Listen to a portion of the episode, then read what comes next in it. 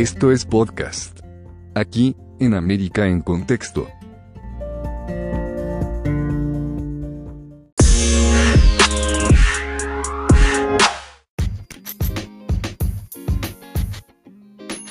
Analizamos América, te lo llevamos a ti. Bienvenidos a un nuevo capítulo de América en Contexto. Yo soy Ana y estoy feliz de estar con ustedes una semana más, hablando de las noticias más importantes que ocurrieron en Brasil esta semana. Es decir, desde las noticias iniciadas el lunes 7 de agosto hasta el sábado 12 de agosto. Comenzaremos con una noticia un poco triste, pues una tribu asesinó de un flechazo a un funcionario brasileño en el Amazonas. Lo triste de este hecho es que Rieli Franciscato era un defensor de la causa indígena. Tenía 56 años y era un funcionario del gobierno, experto en tribus aisladas del Amazonas.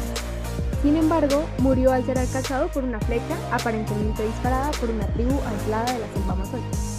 Rieli era además el director de un programa de protección de los grupos indígenas no contactados, quien falleció el miércoles en la región de Seringueiras, un municipio del estado norteño de Rondônia.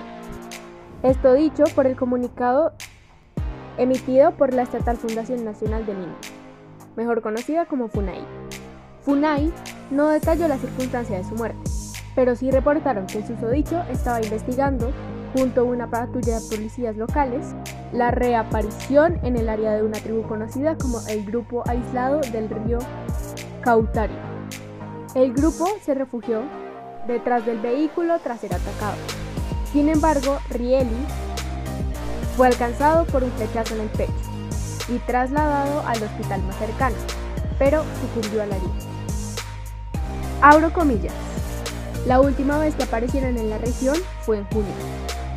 Era un grupo más grande, muy pacífico.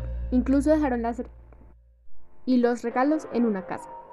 Sin embargo, esta vez solo habían cinco hombres armados, un grupo de guerra. Esto significa que algo debió haber sucedido para que buscaran venganza. También señala que estos grupos indígenas en ocasiones usan la violencia contra los mineros ilegales o cazadores fructíferos que invaden sus tierras, situaciones que últimamente han sido bastante repetitivas en el Amazonas, que a su vez es hogar de al menos 100 tribus aisladas, más que en cualquier otro lugar del mundo. Por último, Ricardo López Díaz, coordinador de cuestiones relacionadas con indígenas aislados y de reciente contacto con FUNAI, mencionó que Riley dedicó su vida a la causa indígena. Con más de tres décadas de servicio, deja un inmenso legado para la protección de estos pueblos. Siguiendo un poco en estas líneas, encontramos que también hay una preocupación en Nueva Caledonia por el posible cierre de la planta de níquel de la brasileña Vale. La preocupación del territorio ultramarino francés proviene de la posible hipótesis de que esto tendría un impacto económico y social catastrófico.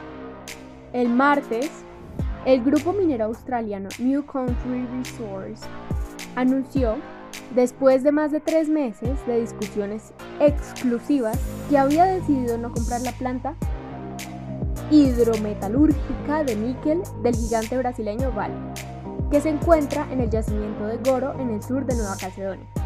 Ese mismo día, Vale advirtió que si no había una alternativa sólida y sostenible para finales de octubre, cerraría este enorme complejo industrial que emplea a 1.280 trabajadores y unos 1.500 subcontratistas.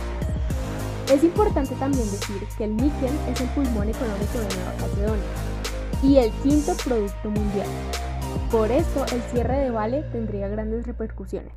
Abro comillas. Esta decisión provocaría un colapso total de la economía y de los regímenes sociales de Nueva Caledonia. Cierro comillas, advirtió Sonia Bakis, presidenta de la provincia del sur. Y añade que estamos en una situación muy deteriorada debido a la crisis del COVID. El cierre del vale sería un desastre cuyo efecto dominó es difícil de comprender. Esto lo añade Tibault Martelin, vicepresidente de la organización patronal MEDEF. Y esto al parecer sería otro golpe duro para la economía brasileña. Ahora bien, hablando de noticias ambientales, descubrimos que Greenpeace despliega una enorme pancarta en la Comisión Europea por la Amazonía. Así como escucharon, la ONG Greenpeace desplegó el viernes una pancarta gigante sobre la sede de la Comisión Europea en Bruselas para denunciar la deforestación de la floresta amazónica, especialmente en Brasil, con un mensaje categórico. Abro. La Amazonía arde. Europa es culpable. Cierro comillas. Desplegada al alba en la fachada de la sede del Ejecutivo Europeo, la pancarta muestra una imagen de la vegetación en llamas. En un momento, dos escaladores que descendieron con cuerdas desde lo alto del edificio usaron dispositivos de humo real a los costados de la enorme pancarta, según constató un reportero de AFP. Abro comillas. Los incendios en la Amazona están lejos, pero Europa está arrojando petróleo a las llamas al comprar la soya y otros productos de las áreas deforestadas. Europa es cómplice de la destrucción. Cierro comillas. Tini Eraja, activista a cargo de la campaña agrícola y forestal de Greenpeace. También señaló que los europeos deben poder comprar sabiendo que ningún artículo en su supermercado ha contribuido a incendios forestales o violaciones de los derechos humanos. Por eso destaca que necesita una ley europea fuerte.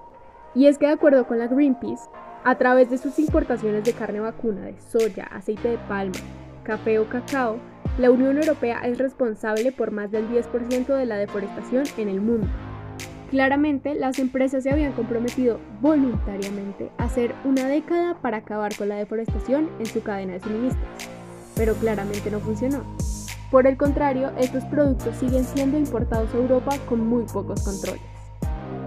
Según él, no podemos contar con el gobierno del presidente Jair Bolsonaro para proteger la mayor floresta tropical del mundo, desde el aumento de los incendios en un 28% desde julio del 2020 explica que el vasto acuerdo comercial aún no ratificado entre la Unión Europea y Mercosur es motivo de preocupación por esa misma razón. Para el gobierno de Jair Bolsonaro también es una razón de preocupación, porque sus acuerdos nuevamente están en aguas. Y por si fuera poco, aquí no acaba la tragedia. Debido a que la justicia brasileña ordenó a Jair Bolsonaro que presente la declaración de forma presencial por el caso de las supuestas injerencias en la policía. La decisión fue tomada por el magistrado Celso de Mello, decano del alto tribunal, y encargado de resolver el caso en el que figuran como investigados dos, tanto el mandatario como Sergio Moro, quien ya fue interrogado.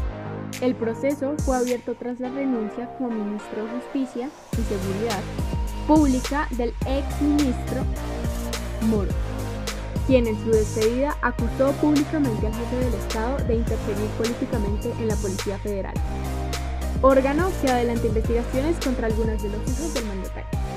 También de Melo afirmó en su decisión que esa posibilidad es una prerrogativa de los presidentes solo cuando figuran como testigos o víctimas del caso, pero no cuando son investigados. Asimismo, el magistrado autorizó a Moro a enviar sus propias preguntas para que sean respondidas por el jefe del Estado. No obstante, aún no se han hecho nada porque si hubieran indicios suficientes contra Bolsonaro, que niega todas las acusaciones, la Fiscalía podría presentar una denuncia en su contra ante el Supremo, que solo abriría un juicio si así lo aprueba una mayoría de dos tercios de los votos en la Cámara de Diputados, es decir, 342 de 13. Si esa mayoría fuera alcanzada, Bolsonaro sería suspendido de su cargo durante 180 días, periodo en el cual el Supremo tendría que realizar el juicio y en caso de ser declarado culpable sería destituido y le sucedería en el poder el vicepresidente, quien es el general de la Reserva del Ejército Hamilton Maurado. Esto fue todo por hoy, yo fui Ana